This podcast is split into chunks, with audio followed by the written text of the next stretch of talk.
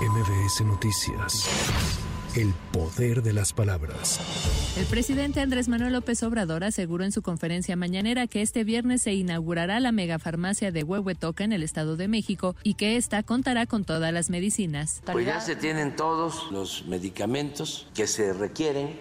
Si en un centro de salud, en un hospital, no hay un medicamento o se surte una receta pero faltan de tres, falta uno, para eso es esta farmacia, con el propósito de que se tenga toda la información de los medicamentos que hay en las distintas bodegas o en hospitales, en almacenes de hospitales, en las farmacias de, y desde esta farmacia central se va a tener todo el control. Al mismo tiempo, estas bodegas de Huehuetoca que se adquirieron van a servir para almacenar medicamentos. Previo al viaje de supervisión de la reconstrucción de Acapulco y Coyuca tras el paso del huracán Otis que realizará por la tarde de este jueves, el presidente López Obrador dijo que ya se están terminando de entregar los apoyos para la reparación de las viviendas de los pequeños locales comerciales y se han apoyado alrededor de 270 mil hogares y 870 mil familias ya han recibido sus apoyos.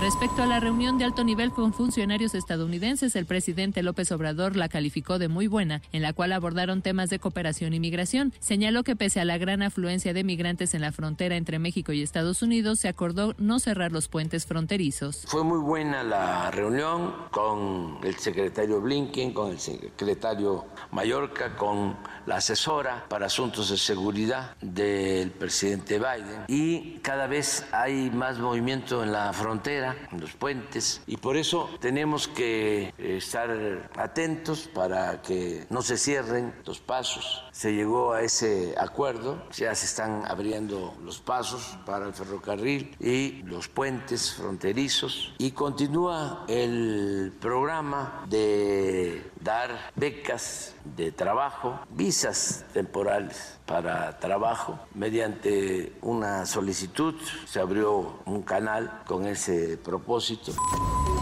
Dos de los diez cuerpos que quedaron atrapados en agosto de 2022 en la mina de El Pinabete en el municipio de Sabinas, Coahuila, fueron localizados tras el retiro de 19 metros lineales de material de rezaga y polines. Tras un año y cuatro meses de los hechos, la Fiscalía General del Estado informó que la ubicación de los cuerpos se dio tras los trabajos coordinados con la Secretaría del Trabajo del Gobierno Estatal, la Secretaría de la Defensa Nacional, la Comisión Federal de Electricidad, la Coordinación Nacional de Protección Civil y la Subsecretaría de Protección Civil de la entidad. Internos del penal estatal de las Cruces en Acapulco Guerrero se amotinaron esta madrugada para evitar el traslado de reos a penales federales. Al lugar acudieron más de 250 elementos de la Guardia Nacional, Ejército, Marina y Policía Estatal para controlar la situación. Para MBS Noticias, Erika Flores. MBS Noticias. El poder de las palabras.